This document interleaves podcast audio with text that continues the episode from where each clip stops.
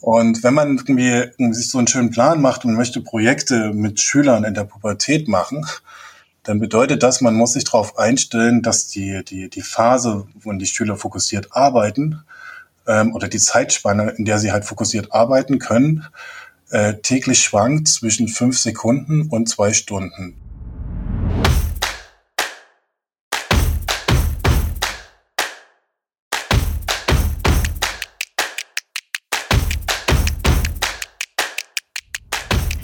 So, herzlich willkommen beim Podcast Das Lernen hacken. Wir freuen uns sehr, dass wir heute Mario Parade zu Besuch haben. Hallo. Äh, wir haben eben, hallo. Wir haben eben schon, wir sitzen heute nicht zusammen, deswegen könnte er oder nicht im selben Raum. Es könnte heute eher passieren, dass wir uns gegenseitig ins Wort fallen, weil wir uns nicht sehen und nicht so gut äh, koordinieren können. Also bitten wir schon mal vorab, dass zu entschuldigen. Wir haben eben schon überlegt, Mario, äh, oder ihr habt, Julia und du, ihr habt gerade schon überlegt, woher ihr euch kennt. Aber bevor ich jetzt so reinstürze, Julia, vielleicht wolltest du noch was sagen? Ich sage auf alle Fälle auch mal gerne Hallo von meiner Seite. Äh, genau, ich freue mich wieder dabei zu sein, mit Mel zusammen den Podcast zu machen, das Lernen zu hacken. Und wie gesagt, wir haben heute Mario als Gast. Ja, Mario, woher kennen wir uns eigentlich? Das ist eine gute Frage. Ne? Wir haben gerade schon mal kurz überlegt. Wir wissen es gar nicht so genau. Wir sind uns so viel über den Weg gelaufen, aber erzähl mal du, hast du gerade eine Idee, wo, was dir in den Sinn kommt, wo wir uns das erste Mal begegnet sind? Ich glaube, das hängt damit zusammen, dass wir praktisch schon lange in dieser sogenannten Maker- und Bildungsszene unterwegs sind und das seit vor Jahren ähm, einfach nicht so viele Leute waren oder sind. Da kann man jetzt drüber streiten, wie viele das heute wirklich auch sind, aber dass man sich unweigerlich praktisch irgendwann mal über den Weg gelaufen ist. Auf jeden Fall der vor Jahren mal dieses Kidskraft Camp in Wolfsburg stattgefunden und da kannten wir uns auf jeden Fall schon vorher. Das stimmt. Ja, das stimmt. Ich glaube, das war 2016, als wir das zusammen durchgeführt haben, genau als du mit dabei warst, als, als unser Experte für das ganze Thema Making am Lasercutter mit den Kindern und Jugendlichen. Genau, Jawohl. Genau. Ich weiß, dass mir irgendwann jemand von dem Fab Learn Fellow Mario erzählt hat. Und da kannten wir uns noch nicht. Und da habe ich gedacht, wer ist das? Den muss ich doch auch kennen. Potsdam ist ja nicht so weit. Das war wahrscheinlich auch, vielleicht bisschen später, eher so 2016, 17. Ja, das kann sein, ja. Und aber das Schöne, aber auch, ja. Ja, das Schöne ist ja auch bei Mario genau. Mario ist ja wirklich kommt, kommt ja aus dem Lehrersein, aus dem Lehrerdasein und äh, ich ja mehr so aus dem aus dem außerschulischen Betrieb. Und das ist immer schön gewesen. Also ich kann mich auch immer erinnern, dass unsere Gespräche auch immer echt super erweiternd für mein Bewusstsein auch gewesen sind und einfach auch alles immer so nochmal neu in, in, in Konstellation zu setzen und äh, dieses, dieses Feedback einfach aus dem Schulbetrieb äh, nochmal direkt von dir gespiegelt zu bekommen. Für mich, es ist für mich auch heute immer noch so, ähm, so richtungsweisend für alles, was ich tue. Ja, danke schön. Ich weiß, so ging es mir auch, dass ich gesehen habe, was du alles machst und das Fab Lab Potsdam aufgebaut hast und betreibst und dann irgendwann wurde mir klar, was, der ist nebenbei auch noch Lehrer? So, wie geht das denn? Ja, und dann irgendwann, also jetzt kann ich mich an fünf Situationen erinnern, wo wir uns getroffen haben vor Jahren, aber welche die erste war, könnte ich jetzt auch nicht mehr sagen. Aber dann steigen wir doch mal direkt ein ähm, wir kommen noch zu ganz vielem hoffentlich, was wir jetzt gerade schon angeschnitten haben, dem, dem äh, FabLab Potsdam und deiner Arbeit als Lehrer und vielem anderen. Aber wir steigen ja immer mit der Frage ein, was ist für dich die eine Sache, die du am Bildungssystem als erstes gerne hacken würdest und wie? Ich würde gerne als erstes die Lehrer hacken, weil es darum geht, die sind ja an der entscheidenden Stelle praktisch irgendwie eine Art, naja, sagen wir, Wissensvermittlung, Unterricht irgendwie oder Kompetenzen, wie auch immer man das heute bezeichnet, die sind praktisch an der vordersten Stelle.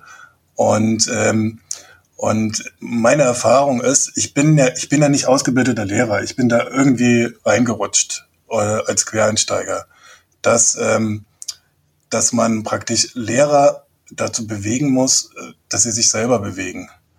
Und äh, das ist jetzt auch kein, kein, kein Lehrerbashing oder irgendwas in der Richtung, aber irgendwie, das kommt eigentlich daher, dass es einer der wenigen Berufe ist, äh, den man heutzutage in dieser Zeit noch irgendwie ähm, vom ähm, vom Studium äh, bis zum bis zur Rente ausüben kann. Und ähm, und ähm, manchmal praktisch immer so ein, so ein Rhythmus drin und man muss praktisch die die Lehrer aus ihrem Korsett befreien. Und das meine ich eigentlich so mit mit äh, man muss die Lehrer hacken. und was was hieße das? Also wenn, wenn, wenn man jetzt sagt, okay, du kriegst jetzt, was auch immer du dafür brauchst, was wäre so ein konkreter Schritt oder eine konkrete Möglichkeit? Naja, es ist natürlich ein, ein, ein, eine Riesengeschichte, weil man an ganz vielen, an ganz vielen, äh, sagen wir mal, ähm, Stationen eingreifen müsste. Ich denke aber, dass es halt auch schon im, im, im kleinen Bereich geht, in, in, äh, praktisch in der Schule, dass ähm, dass äh, man praktisch vor allen Dingen in der Schule praktisch irgendwie Zeitstrukturen aufbrechen muss, wenn halt mit, mit, mit Schülern, mit Jugendlichen gearbeitet werden muss. Ich sage halt immer so, wenn, wenn man so ein Making in der Schule bedeutet ja jetzt nicht, dass da immer ein Makerspace ist, aber man muss halt irgendwie ähm, andere Zeitstrukturen, andere Raumstrukturen schaffen, um damit, äh, damit die Schüler in der Schule mit ähm, einer großen Varietät an Materialien arbeiten können. Und ähm, und ähm, dazu muss man erstmal die Lehrer begeistern dafür, dass das geht und dass sie halt selber äh, praktisch in eine andere Rolle kommen. Also dass sie nicht irgendwie, dass sie nicht praktisch der der Mensch, äh, also die Menschen sind, die halt da vorne stehen und sagen, sie haben halt hier die Wissenshoheit. Die haben sie ja in vielen Fällen nicht mehr, sondern dass sie halt irgendwie äh, fasziniert sind von von den Sachen, die sie halt praktisch mit den Schülern machen. Also dass sie auch in eine andere Rolle kommen, irgendwie in eine Rolle als als Lernender. Und, ähm, und das ist gerade, sagen wir mal, ein Teil von meinen Projekten auch ein Steckenpferd, die halt praktisch irgendwie in diese Richtung zu bringen, weil man dann erst praktisch irgendwie in der Lage ist, praktisch so eine, so eine ja, mit, mit, mit Schülern und Lehrern gemeinsam an der Schule an, an großen Projekten zu arbeiten. Und dann landet man automatisch beim Making, würde ich mal sagen. Mario, ich glaube, für viele unserer Zuhörer und Zuhörerinnen ist es recht noch unvorstellbar, was du konkret meinst mit Making, große Projekte, mhm. Lehrer arbeiten gemeinsam. Kannst du mal ein konkretes Beispiel beschreiben, wie es bei dir zum Beispiel aussieht im Unterricht? Also wie läuft bei dir denn so eine Unterrichtsstunde oder wenn du sagst, es gibt gar keine Stunde mehr, weil ihr die Zeiten aufbrecht? Also wie sieht es denn bei euch aus, wenn ich morgens in die Schule genau. komme? Genau. Also ich arbeite ja praktisch an der Montessori-Oberschule in Potsdam und ähm, wir haben zum Beispiel an der Schule schon vor 15 Jahren das Schulklingeln abgeschafft. Also es gibt's nicht. Äh, natürlich gibt's da auch Zeitstrukturen, weil irgendwann müssen die Schüler ja mal Mittag essen oder sowas. Ähm, letztendlich ist es aber so, dass halt äh, die in der Schule zwei Tage pro Woche, pro Woche komplette Projekttage sind. Und was jetzt noch dazu kommt, das ist jetzt so eine Spezialität, ähm, dass halt, ähm, dass wir ein Außengrundstück äh, besitzen von circa viereinhalb Hektar, wo halt ähm, die Schüler mindestens ein Drittel des Schuljahres draußen sind und äh, da draußen also nicht nur Landwirtschaft betreiben, sondern auch irgendwie eigene Projekte umsetzen. Und wenn, wenn man da ist, also die, das sind immer so zwischen, auch die Klassengrößen sind halt vergleichbar, so vielleicht so mit 25 Schülern. Man ist aber immer zu zweit als Lehrkraft drin. Und, ähm, und man arbeitet eigentlich fast 50, 60 Prozent der Zeit in der Schule irgendwie, es ist ein, ist ein projektbasiertes Arbeiten. Und ich unterrichte vor allen Dingen in der siebten, achten Klasse. Das ist immer sehr besonders. Da haben viele, sagen wir mal, Kollegen von mir nicht so eine Lust drauf, weil die siebte, achte Klasse ist die Zeit der Pubertät. Und, äh, hm. und wenn man irgendwie sich so einen schönen Plan macht und möchte Projekte mit Schülern in der Pubertät machen, dann bedeutet das, man muss sich darauf einstellen, dass die, die, die Phase, wo die Schüler fokussiert arbeiten, ähm, oder die Zeitspanne, in der sie halt fokussiert arbeiten können, äh, täglich schwankt zwischen fünf Sekunden und zwei Stunden. Und man weiß auch nicht, ähm, wie der Tag so anfängt. Das heißt, man braucht so ein, so ein hartes Fell sozusagen und muss das halt aushalten. Das ist aber, das ist aber ganz wichtig, das halt zu begreifen, dass es halt, ähm, das, ähm, komme ich jetzt vielleicht auf das größere Thema, wie halt irgendwie eine Schule meiner Ansicht nach aufgebaut werden müsste, sondern es geht darum, dass man ähm, das Lernen immer ähm, altersspezifisch unterschiedlich abläuft.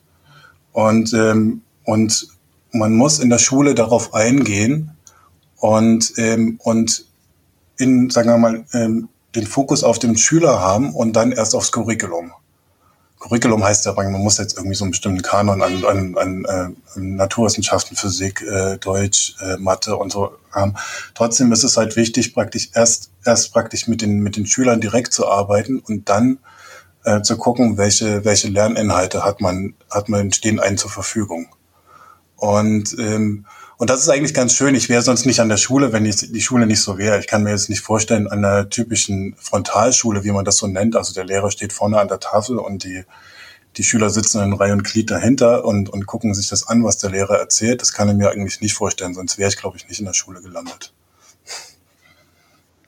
Und war das, als du an die Schule gekommen bist, war das schon so oder hast du da auch noch, also warst du schon vorher so in dem was wir äh, oder wo Julia vorhin auch meinte, da müssen wir vielleicht noch mal ein bisschen erklären, was das heißt, so Making und Maker oder Hacking. Warst du da vorher schon in der Community oder in der Szene unterwegs oder ist es mit dir bei dir eher so im Bildungsbereich? Bereich gekommen? Du bist ja, glaube ich, Physiker von Haus aus. Ja, also das ist auch eine lange Geschichte, aber ich will es mal kurz fassen. Ich habe ähm, ich hab irgendwie Physik studiert und war in der Forschung aktiv, da in zwei Bereichen, irgendwie in der Astrophysik. Also ich habe äh, ich habe mich um ähm, Sternmodelle gekümmert und die am Computer programmiert als Simulation. Und das Zweite, ich habe halt am Potsdam Institut für Klimafolgenforschung gearbeitet und habe dort vor allen Dingen an ähm, ähm, Klimamodellen gearbeitet. Wir gingen halt in Richtung Selbstorganisation von Leben und ähm, wie stabil sind halt Ökosysteme, wenn sie unter Stress geraten. Und, ähm, und habe aber irgendwann gemerkt, das ist jetzt eher, sagen wir mal, so eine, so meine, meine persönliche Kritik auch am, insgesamt an, an, an dem Forschungssystem, dass ich ähm, nicht gerne an der Uni bleiben möchte, sondern ich möchte das halt außerhalb machen. Und ich habe äh, vor jetzt, jetzt haben wir es 2021, vor, vor elf Jahren äh, bin ich aus der Uni rausgegangen und habe halt den Wissenschaftsladen Potsdam gegründet. Und das ursprüngliche Ziel war, ähm, Bildung und Forschung äh, außerhalb von akademischen Institutionen zu etablieren, die halt genauso ernst genommen werden. Und daraus hat sich dann halt ein Makerspace, ein FabLab entwickelt. Ich habe sehr viele, ähm, ich war auch in dieser Rolle irgendwie des Externen sozusagen, habe sehr viele Workshops an Schulen gemacht und ähm, und ähm, parallel das der, unser unser FabLab und unser, unser Makerspace aufgebaut und bin halt irgendwann durch Zufall dann irgendwie an der, an, an der Schule gelandet. Ich weiß es auch nicht mehr wie. Auf jeden Fall war ich da plötzlich da und ähm, und versuche seitdem praktisch irgendwie mir, mir anzueignen, wie, wie, das, wie das ist als Lehrer da sein. Ich musste auch, ich habe auch zwei Jahre mit mir gekämpft, sozusagen, halte ich das aus. Ähm, weil das ist ja auch nicht so eine einfache Sache, vor, vor gerade vor pubertierenden Jugendlichen zu stehen und ähm, dort halt praktisch auch zu gucken, wie, wie ist meine Rolle. Ich muss ja trotzdem eine Art von Führung übernehmen und wie kann ich praktisch mit den Schülern umgehen. Und ich habe mich nach zwei Jahren entschlossen, dann halt das doch irgendwie zu machen und dann bin ich halt irgendwie als Quereinsteiger reingerutscht. Ich hatte aber immer schon praktisch mit diesem, mit diesem Thema, ähm, mit diesem Thema zu tun, dass, ähm, dass mir die Schule, so wie sie jetzt ist, nicht gefällt und dass ich immer sehr viele Interessen hatte und versuche irgendwie ähm, dass viele, viele Fächer, die in den Schulen angeboten werden, ähm, mir, also mir zu langweilig waren und weil zu sagen, irgendwie, hier wird praktisch die Faszination ausgetrieben von, von, äh, von den Schülern, indem man halt einen bestimmten Lernkanon irgendwie ähm, hat, irgendwie was halt gemacht werden muss, ob das nun die Zeitstrukturen sind und viele andere Sachen. Und ähm, ich bin irgendwann, das war auch schon 2010, äh, über die, die, die FabLab-Seite vom MIT gestoßen und gesagt, das ist genau das ist es. Weil ich habe mich nie als Physiker gefühlt, ich habe mich immer ein bisschen um Biologie, um Chemie, habe mich aber auch um Politik gekümmert, weil ich komme eigentlich ursprünglich auch aus der politischen Richtung. Also ich hatte, ich hatte zehn Jahre einen Buchladen, einen politischen Buchladen in, in, in Potsdam betrieben. Und mir geht es immer darum, dass halt ähm, dass man sich erst ein eigenes Bild macht und dann halt das mit anderen vergleicht und, und, und vor allen Dingen sich immer die Faszination an bestimmten Themen erhält. Und ähm, daraus hat sich dann halt praktisch auch entwickelt, dass äh, der, der theoretische Background zum Beispiel von der Maker Education, der kam bei mir erst später, nachdem ich mir die, vor allen Dingen die Praxis beobachtet habe, wie das halt in der Schule abläuft, wie das halt bei Workshops abläuft. Und, ähm, und ähm, dann hat sich das halt praktisch so fest, äh, also so langsam aufgebaut. Also man ist dann irgendwann in Amerika gelandet, weiß ich auch nicht mehr, wie, warum. Also ich kann mir nicht mehr erinnern, wann, ich diese, diese Bewerbung da geschrieben habe. Ich weiß bloß, dass ich irgendwann am Heiligabend irgendwie eine Zusage aus Stanford gekriegt habe. Das weiß ich ziemlich genau als E-Mail. Und, ähm, und das ist natürlich, ich finde das natürlich ein spannendes Thema, weil das, ähm, wo ich sage, das ist jetzt, das ist jetzt eine Geschichte, die möchte ich mindestens noch, also damals 10 bis 20 Jahre weiterverfolgen und sagen, und, da möchte ich mir ein Bild machen, weil das, weil das für mich immer eine, eine wichtige ähm, Erkenntnis ist, irgendwie, wie, wie kann ich für mich Schlüsse daraus ziehen, wie man diese Gesellschaft verändern kann. Und Gesellschaft kann man, glaube ich, nur, ähm, also ein wichtiger, ein wichtiger Hebel ist halt, wenn man an der Bildung ansetzt und dort äh, andere, sagen wir mal, ähm, versucht, ähm, andere Einflüsse in, in, in bestimmte Systeme halt reinzubringen. Mario, darf ich da auch direkt ansetzen? Das ist wunderbar, wie du das zusammenfasst. Und ich glaube, genau diese, diese Leidenschaft fürs Lernen und diese Faszination und diese Spaß, diese neue Welten zu entdecken, das ist das, was uns hier alle vereint. Und was mich echt immer so überrascht und erstaunt ist, ähm, ich habe dafür extra den Weg gewählt, außerschulisch zu arbeiten und eben halt mit außerschulischen Lernzentren und Formaten diese Möglichkeiten aufzubauen. Du aber gehst den Weg, das in Schule zu machen. Und ähm, ich kriege ganz oft immer von Lehrerinnen und Lehrern, die sehr motiviert sind und auch unseren Ansatz super finden und das umsetzen wollen, immer wieder gespiegelt, ja, aber ich habe doch meinen mein Rahmenlehrplan, ich muss doch mein mhm. Curriculum durchführen, ich unterliege doch dem Schulgesetz. Das tust du doch auch. Wie gehst du damit um? Kannst du unseren ja. Hörerinnen und Hörern vielleicht ein paar Tipps geben? Okay, also erstmal. Ohne, ohne dich in rechtliche Schwierigkeiten. Nein, natürlich nicht, natürlich nicht, weil das ist ja, das ist ja immer so die Frage. Also in der Schule, in der ich bin, gibt es erst ab der neunten Klasse Zensuren. Dann kann man sich halt fragen, wenn man sich halt irgendwie dann mit Eltern auseinandersetzt, irgendwie ab nächstes Jahr werden die Schüler wieder mehr als die Hälfte des Jahres draußen verbringen. Ohne konkreten Unterricht. Also das ist halt praktisch, sie lernen praktisch im, im Tun und äh, kriegen, äh, ist, man, man kann es nicht vergleichen mit diesem normalen Learning by Doing, aber sie, sie lernen in, in, zu 95 Prozent des Rahmenlehrplans in einer anderen, in einer anderen Lernform. Und mhm. was man dazu braucht, und das ist irgendwie, das ist auch immer, sagen wir mal, die Frustration, die ich in vielen anderen Schulen sehe, es gibt viele engagierte Lehrer, ist halt, man muss die Schulleitung dazu kriegen. Und, ähm, und ähm, da war jetzt praktisch meine Schule eher positiv. Trotzdem hat man praktisch in einem, in einem Lehrerkollegium immer ähm, diese zwei Seiten. Man hatte praktisch Leute, die halt praktisch, die wollen halt ähm, interdisziplinär, fächerübergreifend unterrichten. Und dann hat man viele, die berufen sich halt auf den Rahmenlehrplan. Ich muss ja mein Mathe machen und das machen und das machen. Und ähm, die wird man immer haben und man muss diese Diskussion am Laufen halten. Ich habe an der Schule, konnte ich mit der damaligen Schulleitung zwei Projekte machen, weil die mir auf der Seele gebrannt haben. Das eine ist, ähm, ähm, das hat nicht so, na gut, das hat schon was mit Making zu tun. Das hat aber auch was mit, mit dem, mit, was ich am Anfang gesagt habe, mit den Lehrern hacken zu tun. Mir ist so aufgefallen, dass halt irgendwie in, in, in Schulen immer praktisch am Ende des Schuljahres, am Anfang des neuen Schuljahres, haben praktisch zwei Leute ähm, so, so, so ein bisschen, ich sag's jetzt mal so in Anführungszeichen hier im Podcast, so die Arschkarte gezogen, die halt, die halt, die müssen den Stundenplan machen. Und äh, und das heißt irgendwie, da hat man jetzt so eine, ich nehme mal jetzt eine durchschnittliche Schule, 500 Schüler, 50 Kollegen und, äh, und einen Stundenplan zu machen, heißt irgendwie, man muss halt die optimale Zeitstruktur, optimale Raumstruktur und alles Mögliche hinkriegen. Am Ende soll praktisch jeder Lehrer auch einen coolen Stundenplan haben. Ich habe äh, praktisch da ein Verfahren etabliert, äh, wo ich nicht wusste, ob es funktioniert. Ehrlich gesagt, ich hatte am Anfang ein bisschen Bammel, aber ich habe mir darauf gesetzt, wir machen sowas wie ähm, wir begreifen das, das Lehrerkollegium als Schwarmintelligenz, als großen Computer und wir machen halt einen Eintages-Workshop, am Ende kommt ein Stundenplan raus. Und, ähm, und aber auch ohne Computer.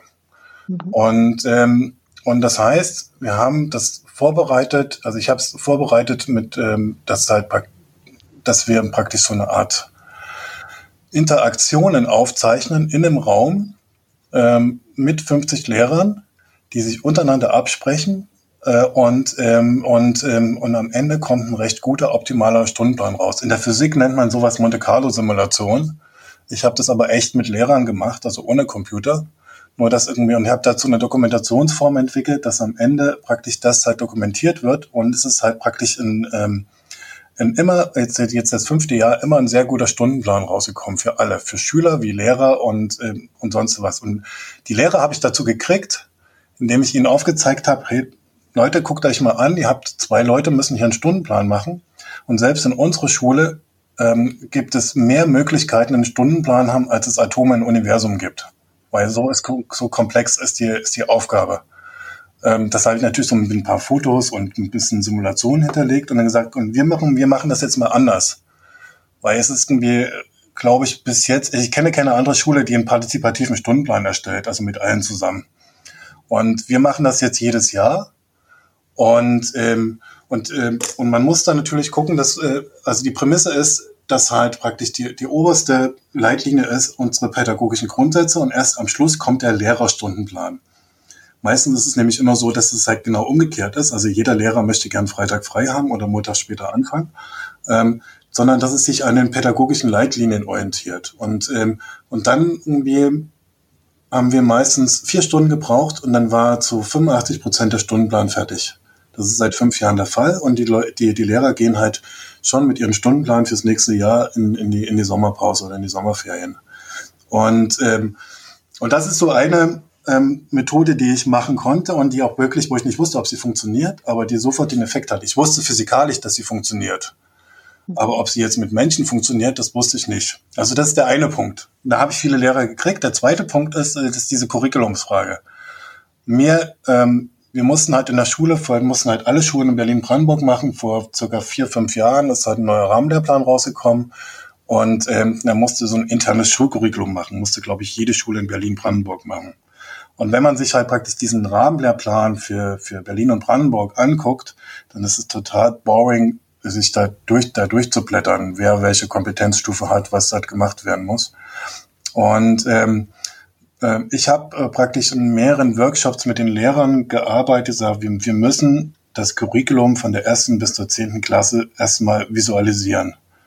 Und ähm, da kam jetzt so praktisch meine aus meiner Nerd-Vergangenheit praktisch raus. Es gab mal so ein System bei Apple, das nannte sich Hypercard, hatte so ein bisschen was mit dem WWW zu tun. Also man hatte so Karteikarten, die über Links miteinander verbunden sind.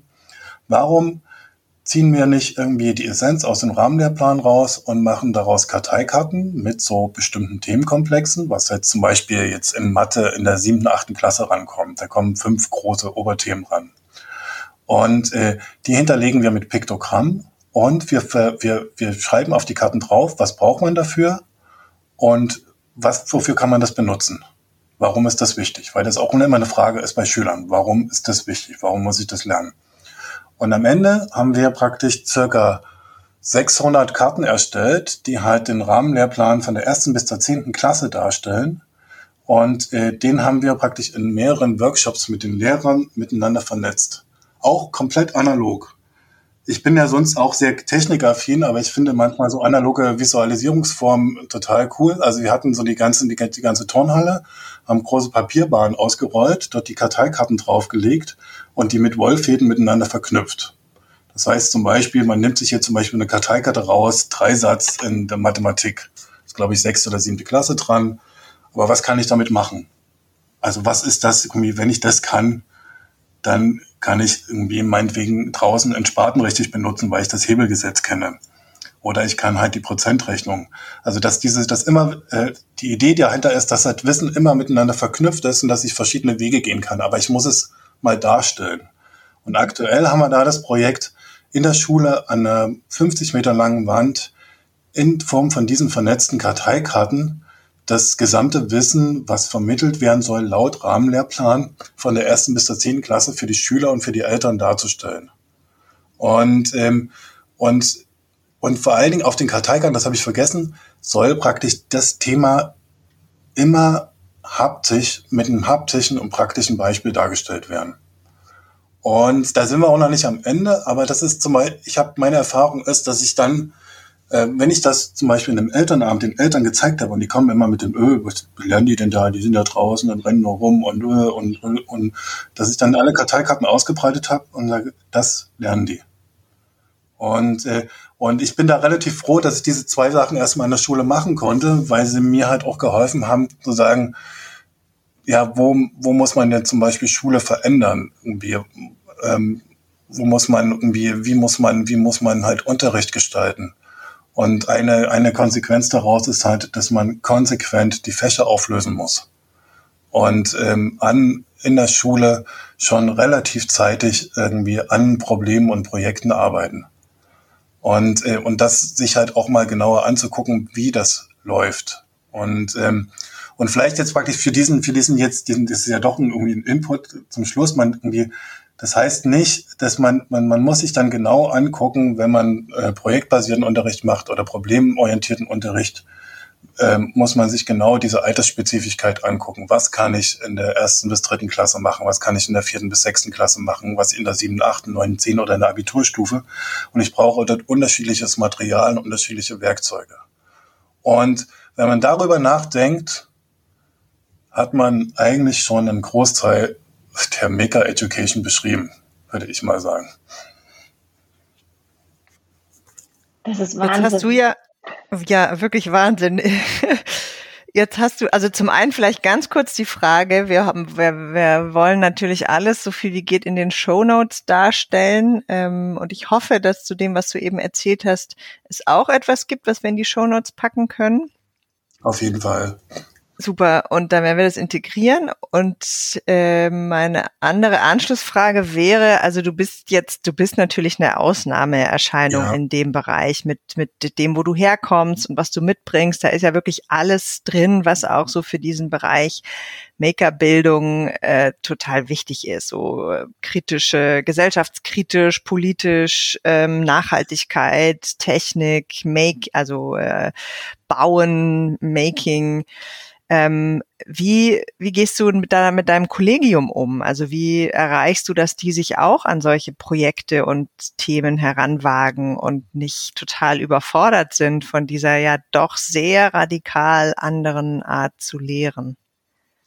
Naja, ich muss halt vor allen Dingen mit den Kollegen arbeiten. Und ähm, ich musste mir da halt auch in der, in der Schule eine Rolle erarbeiten, ähm, die hat, das war jetzt nicht ohne Schwierigkeiten, würde ich jetzt auch sagen. Ähm, also man, das ist ja so, wenn man dann an die Schule kommt ähm, und sagt irgendwie, da kommt jetzt irgend so ein Typ, der hat nicht mal irgendwie im Lehramt studiert und der sagt uns jetzt irgendwie, wie das geht. Deswegen habe ich jetzt auch diese Beispiele erwähnt. Man braucht so Türöffner-Sachen und sagen, hm. ähm, es gibt äh, auch eine, das ist genauso wie wenn, wenn man mit Schülern arbeitet und ein Projekt, irgendwie das Projekt muss ein, da muss ein Erfolg da sein oder es muss halt so ein Ergebnis kommen. Und man kann nicht ewig an einem Projekt rum ähm, ähm, experimentieren, sondern man muss, da muss man schon irgendwann zum Abschluss kommen. Und genauso ist es halt praktisch mit den, mit den, mit den Lehrern. Also eine Konsequenz ist halt aktuell, dass ich halt auch seit zwei oder drei Jahren in, ähm, in, die, in die Lehrerbildung gegangen bin und mit Lehrern konkret arbeite dazu. Und sagen, wie, äh, wie, ähm, wie kann man praktisch so ein, so ein, so ein offenes Mindset erzeugen. Und, ähm, und das, äh, also das macht mir Spaß, jetzt gerade aktuell auch in dem Wechsel mit Schülern zu arbeiten, aber auch mit Lehrern zu arbeiten. Und, ähm, und das ist natürlich irgendwie äh, der schwierigste Part. Es ist schwieriger, mit Lehrern zu arbeiten als mit Schülern. Und, ähm, und, man, und, und man, man hat auch nicht sofort Ergebnisse, weil da auch immer manchmal auch so ein, wie so ein, wie so ein, ähm, sagen wir mal, so ein, so ein, so ein konservativer Fallback bei den Lehrern da ist. Irgendwie ist es immer einfach, irgendwie Frontalunterricht zu machen und da irgendwas hinzustellen. Dann muss man die ganze Zeit praktisch nur sagen, okay, ähm, ähm, probiert das jetzt mal, mal anders. Und das ist teilweise auch sehr, sehr, sehr anstrengend. Also der Vorteil ist jetzt irgendwie jetzt an den Projekten, wo ich jetzt gerade arbeite draußen, ist halt, ähm, dass, ähm, dass die Lehrer aus der Schule raus sind. Also sie sind nicht in ihrer typischen Umgebung, sondern sind, sie draußen auf dem Land und ähm, und die haben halt eine Werkstatt vor sich und äh, einen Acker und ähm, was weiß ich, einen Leonardo-Bogen und irgendwie eine, ein Schweißgerät und müssen da halt ran. Und sie müssen, und meine Aufgabe ist, die, die dazu zu bringen, sich zu trauen, an diese Dinge halt ranzugehen und die zu benutzen. Weil nur dann kommen sie praktisch so auch in dieses Mindset rein, sie können halt mit den Schülern was machen. Also viele, äh, viele, viele, viele Schüler können besser mit einem Hammer umgehen als manche Lehrer, muss man dazu sagen. Und wie erreichst du, dass sie dann, wenn sie zurück an ihre Schulen gehen und das alles nicht vorfinden, trotzdem die Motivation haben, das umzusetzen? Naja, das ist die schwierigste, der auch ein, ein ganz schwieriger Part, weil man muss, ähm, das ist irgendwie ein, ich arbeite aktuell an, an ähm, praktisch arbeite ich mit, mit, mit, mit, mit Lehrern ähm, in der Montessori-Akademie zusammen und wir versuchen das gerade zu kombinieren, dass, ähm, dass, dass zum Beispiel die, die Lehrer, die dann zurück an die Schulen gehen, nicht als Einzelkämpfer zurückgehen, sondern dass es immer drei- oder Vierergruppen sind. So dass sie halt praktisch sich halt auch in der Schule gegenseitig bestärken können und sagen können, sie können trotzdem ihre Sachen durchziehen, weil es funktioniert nicht, wenn man alleine an die Schulen geht. Da wird man ähm, auch mit den tollsten Ideen wird man anecken und wird eher frustriert sein und sagen, das kann ich nicht durchziehen. Und, ähm, und der, weil der erste Punkt ist halt mit Gruppen von Lehrern zu arbeiten und der zweite Punkt, der immer dann jetzt gerade aktuell parallel passiert ist, dass ähm, ich bin das ja nicht nur alleine, aber dass wir halt praktisch auch vor allen Dingen mit Schulleitung dazu arbeiten. Das heißt, ich brauche eine kritische Masse in den Schulen und ich brauche die Schulleitung ich bin zwar irgendwie so ein Gegner von hierarchischen Schulsystemen, aber das wird sich irgendwie, da kann ich mir total die Zähne ausbeißen, zu sagen, dass jetzt mal Schulleitungen im Rotationsverfahren gewählt werden und dass es flachere Hierarchien gibt. Das ist, äh, äh, das habe ich mir jetzt schon irgendwie vor ein paar Jahren abgeschminkt. Da, mal, da, da kann man jetzt, also da wird man jetzt erstmal nicht so viel Licht am Ende des Tunnels sehen, aber man kann, man kann halt mehr Akteure mit einbeziehen. Und, ähm, und, und dann halt gucken, was passiert. Und die Leute, die halt, mit denen ich halt zusammen arbeite, da probiere ich, dass, dass die halt praktisch als, ähm, als Community sich selber erhalten bleiben. Also dass sie halt praktisch sich selber austauschen können, sich gegenseitig bestärken können, wenn es einem von denen halt schlechter geht, dass das, äh, ähm, dass der halt auch wieder aufgebaut wird, der oder diejenige. Ich glaube, da sprichst du auch gerade nochmal einen ganz wichtigen Punkt an, ne? dieses von und miteinander lernen, ähm, einfach auch in den Austausch miteinander zu gehen. Hast du da Empfehlungen, äh, wo man, wo, wo, wo man solche Netzwerke findet und wie man da sozusagen, auch wenn man selbst jetzt ein engagierter und motivierter Lehrer oder Lehrerin ist ähm, und eben halt nicht in einer der großen Städte wohnt, wo das FabLab um die Ecke ist, äh, was kann man tun? Ich glaube, man ähm, naja, das Schwierige daran ist, wir sind ja, das ist ja auch nicht irgendwie so eine, so eine Friede, Freude, Eierkuchenlage. wir haben sehr viele, es gibt sehr viele Bildungsverbände in Deutschland, die halt, viele von denen machen echt gute Sachen. Das ist, äh, existiert aber noch zu viel parallel nebeneinander. Es gibt halt praktisch so Organisationen wie halt Schule im Aufbruch. Es gibt die halt für, für, fürs Lehramt, die Organisation Kreidestaub. Ähm, gibt halt praktisch die, ähm, die die hier Initiative Teach First und, und viele, viele andere. Ähm, und, und ich, es ist jetzt, man, also dann, man, man muss, glaube ich, eher sowas schaffen, dass die, dass die, dass dies auch diese Institutionen und Verbände und, ähm, und Netzwerke zusammenarbeiten und dass es halt auch irgendwie, sagen wir mal, Ansprechpartner gibt, wo man, ähm, wo man sich halt praktisch auch schnell hinwenden kann. Das sehe ich halt in der Tat noch als Problem und wo man jetzt praktisch dran arbeiten muss, weil diese, die, die Netzwerke müssen selber eine Community bilden, dass sie halt auch ein Ansprechpartner sind. Mhm. Und ähm, da habe ich jetzt auch noch keine richtige, richtige Antwort. Man ist natürlich in so einem, ähm, wenn man, wenn man an einer, einer, sagen wir mal, einer fortschrittlichen Schule arbeitet, wo halt irgendwie sehr viele Sachen schon integriert sind, ist man natürlich besser aufgestellt. Aber ähm, da ist manchmal, manchmal lebt man dann auch eher so wie in so einer glücklichen Oase. Also ich arbeite ja nicht an der Brennpunktschule, aber ich glaube, dass es total wichtig ist, gerade in, in, in staatliche Brennpunktschulen reinzugehen und den Leuten da praktisch äh, Hilfe an die Hand zu geben, wo sie halt ihre Schule weiterentwickeln können. Mhm. Das ganze Thema Brennpunktschule ist natürlich auch nochmal total spannend in dem Maker-Kontext zu verstehen. Du hattest jetzt auch angesprochen, gerade eben halt, ne, Pubertät, schwierige Zeit, Jugendliche sind schwer zu erreichen. Ne? Also so, ähm, Brennpunktschule sind ja auch Themen, wo wir sagen, wir haben Kinder, Jugendliche, die ganz viele andere Themen auf der Platte haben, die sie beschäftigen, wo sie eben halt äh, von zu Hause oder aus ihrem Umfeld, aus ihrem sozialen Umfeld auch mit ganz anderen Herausforderungen nochmal konfrontiert sind und sich eigentlich überhaupt auch gar nicht oder noch mehr Schwierigkeiten haben, sich überhaupt aufs Lernen zu konzentrieren. Wo siehst du den Vorteil des Makings gerade dann darin? Also eine also es funktioniert nicht, wenn man jetzt irgendwie, ich habe ich hab mir das ja auch in mehreren amerikanischen Schulen angeguckt. Das funktioniert zum Beispiel nicht, wenn man jetzt Making als Unterrichtsfach integriert, sondern es muss was Übergreifendes sein. Und ähm, die, ähm, der, der, ein ganz wichtiger Punkt ist, ähm, was wir jetzt mal, wenn wir jetzt mal auf den deutschen Begriff des Machens und des Tuns kommen, wenn ich, ähm, wenn, wenn ich als Schüler, wie auch als Lehrer in der Lage sind, bin halt irgendwie etwas zu bauen, etwas zu schaffen, etwas zu programmieren, was, was ich selber kontrollieren kann und was dann am Ende funktioniert, dann ist das ein ganz irgendwie wichtiger Punkt für die, für die, für die, für die Erfahrung der, der Selbstwirksamkeit. Ich kann das und ich habe musste vorher das und das, ich musste auch irgendwie Niederlagen und es hat auch manchmal gab es einen Fail oder sowas, aber ich bin am Ende zu einem Ergebnis gekommen, wo ich habe jetzt selber was geschaffen und ähm, das hat jetzt irgendwie so funktioniert, wie ich mir das vorgestellt habe. Und ähm, das geht dann nicht bloß um die einzelne Person, sondern das kann ja auch ein Gruppenprojekt sein. Und das ist irgendwie eine, eine ganz, ganz, eine ganz, ganz wichtige Erfahrung. Also gerade auch in der heutigen Zeit. Wir haben vielleicht als Beispiel, wir haben letzte Woche irgendwie bei uns Lehrerkonferenz gehabt und und man merkt es praktisch irgendwie auch irgendwie bei uns an der Schule, wie halt jetzt mit, mit aller Macht praktisch die, die, die Konsequenzen der Lockdowns, aber auch der Klimakrise auf die, auf die Schüler einprasseln. Und das ist gerade so in dieser, dieser Zeit, so siebte bis zehnte Klasse, gibt es haben wir sehr viele, sehr viele Fälle von Schülern, die halt eigentlich psychologisch betreut werden müssen.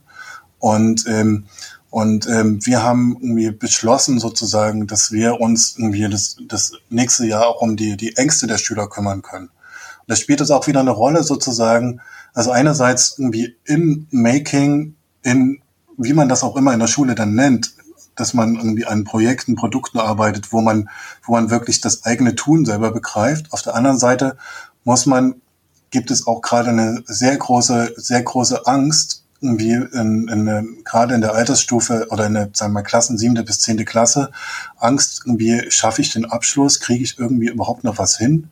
Und äh, dahinter steht irgendwie, irgendwie ein ganz, eine ganz große gesellschaftliche Frage. Das heißt, wir werden es wahrscheinlich, also wenn man jetzt mal das ganz große Ding aufmacht, ähm, so sein, dass die Generation, die halt nach uns kommt, also unsere Kinder, also ich habe ja selber drei Söhne, dass die halt, dass die halt irgendwie vielleicht die erste Generation sind, denen es halt schlechter geht als uns oder die halt mehr darum kämpfen müssen. Und das ist natürlich diese, diese, diese Ängste massiv irgendwie eine Rolle spielen.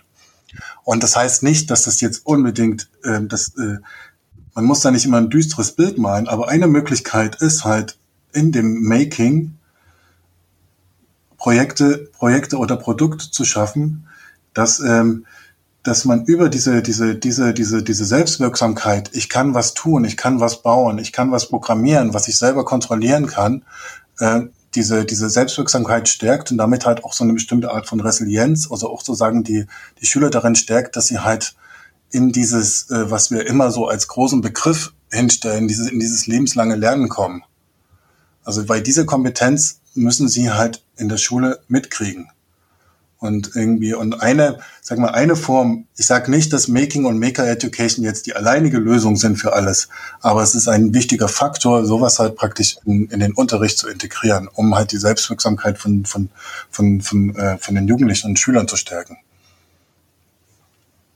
Das ist ja auch so ein bisschen die Frage, die wir ähm, versuchen mit dem Podcast, naja, zu beantworten oder zumindest zu diskutieren. Was ist denn Maker Education? Was macht das aus? Ist das überhaupt der richtige, Begriff? Oder eben, wie du auch sagst, nur eine Komponente an einem Feld, was, ähm, was wir hier mit dem lernen, hacken, beackern wollen. Aber es spielt auf jeden Fall oder es kann auf jeden Fall eine große Rolle spielen, wie du das beschreibst, so in dieser Vorbereitung auf die ähm, ungewisse und sicherlich nicht nur einfache Zukunft, so eine Selbstwirksamkeit oder Agency, sagt man ja im Englischen. Ja. Also so, ich, ich kann dazu beitragen, etwas zu tun. Ich bin, ich stehe dem nicht machtlos gegenüber. Ja, das finde ich auch einen sehr schönen Aspekt. Es ist ja auch nicht so, dass jetzt zum Beispiel, ähm, dass es jetzt eine, so, eine, so eine alleinige, also viele, viele Sachen aus den letzten Jahrzehnten, was in Richtung Lerntheorien gelaufen ist, laufen ja zusammen. Das ist halt bloß noch nicht praktisch vielleicht in der deutschen Schule angekommen. Wir haben in Deutschland eher so ein preußisches Schulsystem. Also mir fällt da ein, dass halt, glaube ich, letzte Woche der, der, der Philologenverband, also der, der Verband der Gymnasiallehrer, daran festhält, dass es doch einen, einen guten Lernkanon in der Schule geht, gibt, sozusagen. Also nichts soll sich ändern. Da habe ich riesen Bauchschmerzen gekriegt, also eigentlich noch mehr als äh, riesen Bauchschmerzen. Aber wenn man sich halt mal die, die Entwicklung anguckt, dann ähm, ich bin zwar einer Montessori-Schule, ich kenne auch Montessori-Schulen, die halt sehr dogmatisch sind, genauso wie es wahrscheinlich irgendwie Waldorf-Schulen gibt, die sehr dogmatisch sind. Ähm, aber wenn man sich mal praktisch die Idee dahinter anguckt, dann laufen die halt äh, aufeinander zu. Also ähm, ähm, in, in, in, in, bei, bei Montessori wird ja immer nach Altersstufen unterschieden. Also es gibt halt so Entwicklungsstufe hin zum Erwachsenen, erste, zweite, dritte. Und das gab es aber vorher auch schon praktisch bei, bei der Entwicklung des Konstruktivismus bei Piaget. Und das gab es auch praktisch bei, dem, bei, dem, bei den Ur, äh, hinter, also bei den Ursprüngen der, der Maker Education von Seymour Papert am, am, am MIT, wo man sich halt diese Altersspezifikaten an, anguckt. Das ist auch nichts Neues, dass es halt irgendwie ähm, wie nennen wir es immer irgendwie, irgendwie Konstruktionismus gibt, also dieses Lernen durch Konstruieren. Das ist alles in, das kommt, diese Einflüsse kommen von allen Seiten. Also ich glaube, ähm, es nützt jetzt auch nicht, jetzt eine neue Lerntheorie zu, zu irgendwie zu begründen und sagen jetzt irgendwie, das, das macht das halt aus. Aber es zeigt sich, dass halt viele von, von den Sachen, wie man, wie man jetzt praktisch einen guten Unterricht oder eine, sagen wir immer, die neue Schule macht, das hängt viel damit zu, zusammen, dass man, ähm, das ist das, was wir, was ich praktisch im, im FabLab mache oder im Makerspace mache. Ich arbeite in multiprofessionellen Teams. Jeder hat unterschiedliche Fähigkeiten und Stärken und äh, man arbeitet gemeinsam und daraus entsteht in der Synergie irgendein cooles Hacker-Gadget oder was auch immer. Aber ich habe, ich beziehe mich auf die Stärken von den einzelnen Leuten, die dort mitmachen. Und das, ähm, das kann ich auch in der Schule machen. Also es geht nicht darum, in der Schule irgendwie Schwächen auszumetzen, sondern die Stärken zu stärken, weil dann automatisch die Schwächen auch geringer werden. Und, ähm, und das ist aber auch nichts Neues, aber es muss trotzdem irgendwie mal in der Schule ankommen und man braucht jetzt viele verschiedene Hebel. Und ein Hebel ist natürlich auch, äh, Makerspaces in Schulen zu etablieren, um diese, diese Orte zu schaffen. Für mich ist zum Beispiel ein Makerspace nicht ein Ort, wo man die ganze Zeit auf eine coole Maschine starrt, wie halt ein Lasercutter oder ein 3D-Drucker, der sollte natürlich auch da sein, sondern es ist vor allen Dingen ein sozialer Raum, wo halt ähm, praktisch Ideen ähm, diskutiert werden können, wo, ähm, wo man Brainstorming zu Ideen macht und wo man die dann am Ende auch realisiert gemeinsam. Und da irgendwie steht zuerst so praktisch die, die Gruppe, die Beziehung in der Gruppe im Vordergrund. Und dann halt praktisch, dass man das irgendwie, dass man mit Material arbeitet und das Material bearbeitet. Ja, wir hatten ja im, im Vorfeld schon kurz angesprochen, wir werden dich bestimmt noch mal äh, öfter sowieso hier haben, vielleicht als Co-Host oder einladen, aber dieses ganze Thema ähm, Makerspace und Schule, wie kann das aussehen, wo gibt's das, was wird damit gemacht? Welche unterschiedlichen Ausgestaltungsformen hat das? Das wollen wir auf jeden Fall auch noch mal ausführlicher äh, behandeln.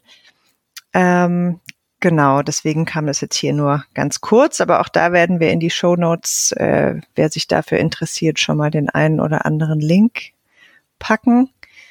Ähm, wir hatten dir gesagt, jeder Gast darf noch etwas mitbringen oder vorstellen, ist aber kein Muss. Ähm, hast du was, was du gerne noch featuren möchtest oder wurde das jetzt alles? Das möchte ich vielleicht, das muss ich vielleicht als Bild reinstellen. Ach so, okay, ja, dann musst du uns das schicken, dann äh, werden wir das auch als Bild noch mit verlinken oder mit integrieren auf der Seite.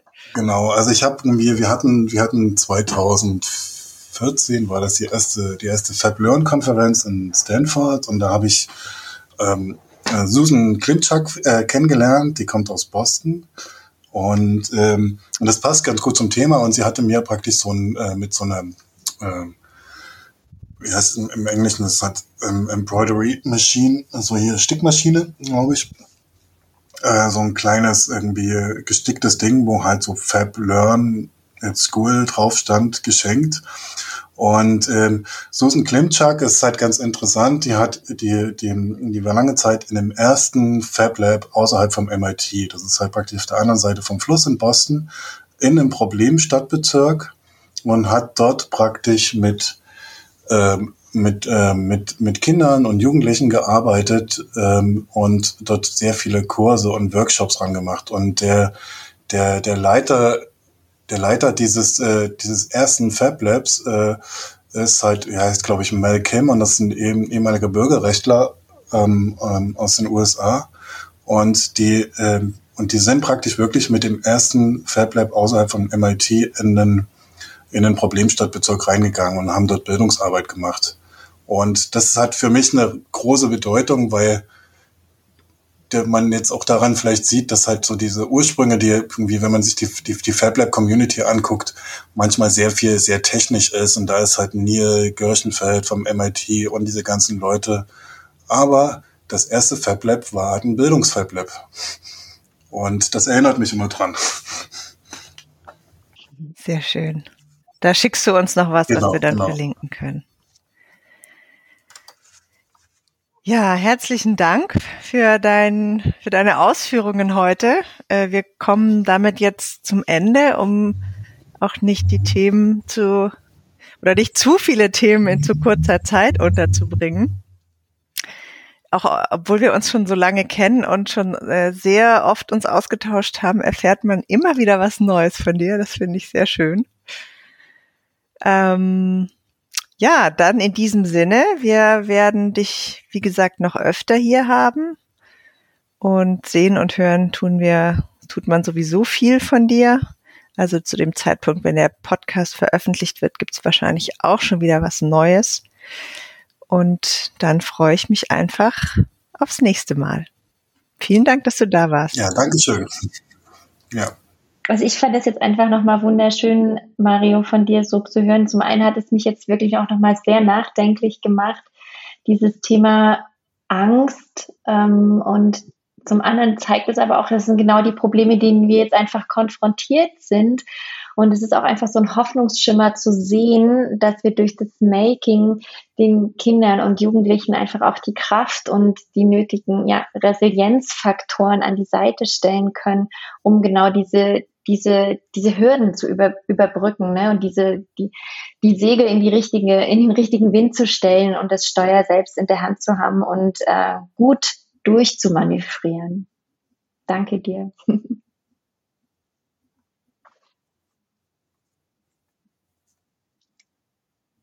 Super.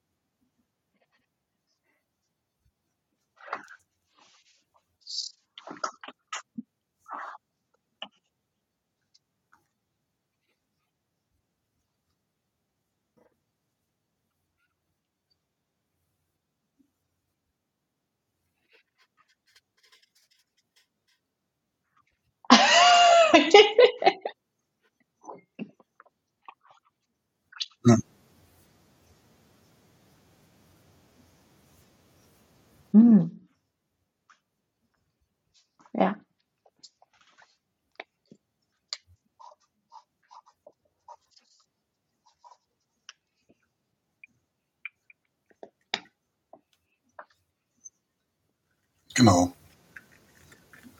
So, dann beende ich jetzt die Aufzeichnung. Mario, hast du eigentlich ein Lied mitgebracht? Ich habe zwei, zwei Lieder, aber. Du kannst ja hier mal äh, nennen, dann habe ich sie hier nennen? auf jeden Fall schon mal drauf. Aber hier wäre jetzt schon der Schnitt gewesen. Ich schreibe es mir aber auch auf. Äh, warte mal, ich habe irgendwie, äh, ich habe irgendwie von Fugazi Turnover. Ah, das kenne ich auch. Schön. Das, das passt, glaube ich, ganz gut für den Anfang und fürs Ende von, von, von Nas, also hier ein New Yorker Hip-Hopper. I Can. Kenne ich nicht. Es. Cool, super. Vielen Dank. Jetzt stoppe ich mal die Aufnahme.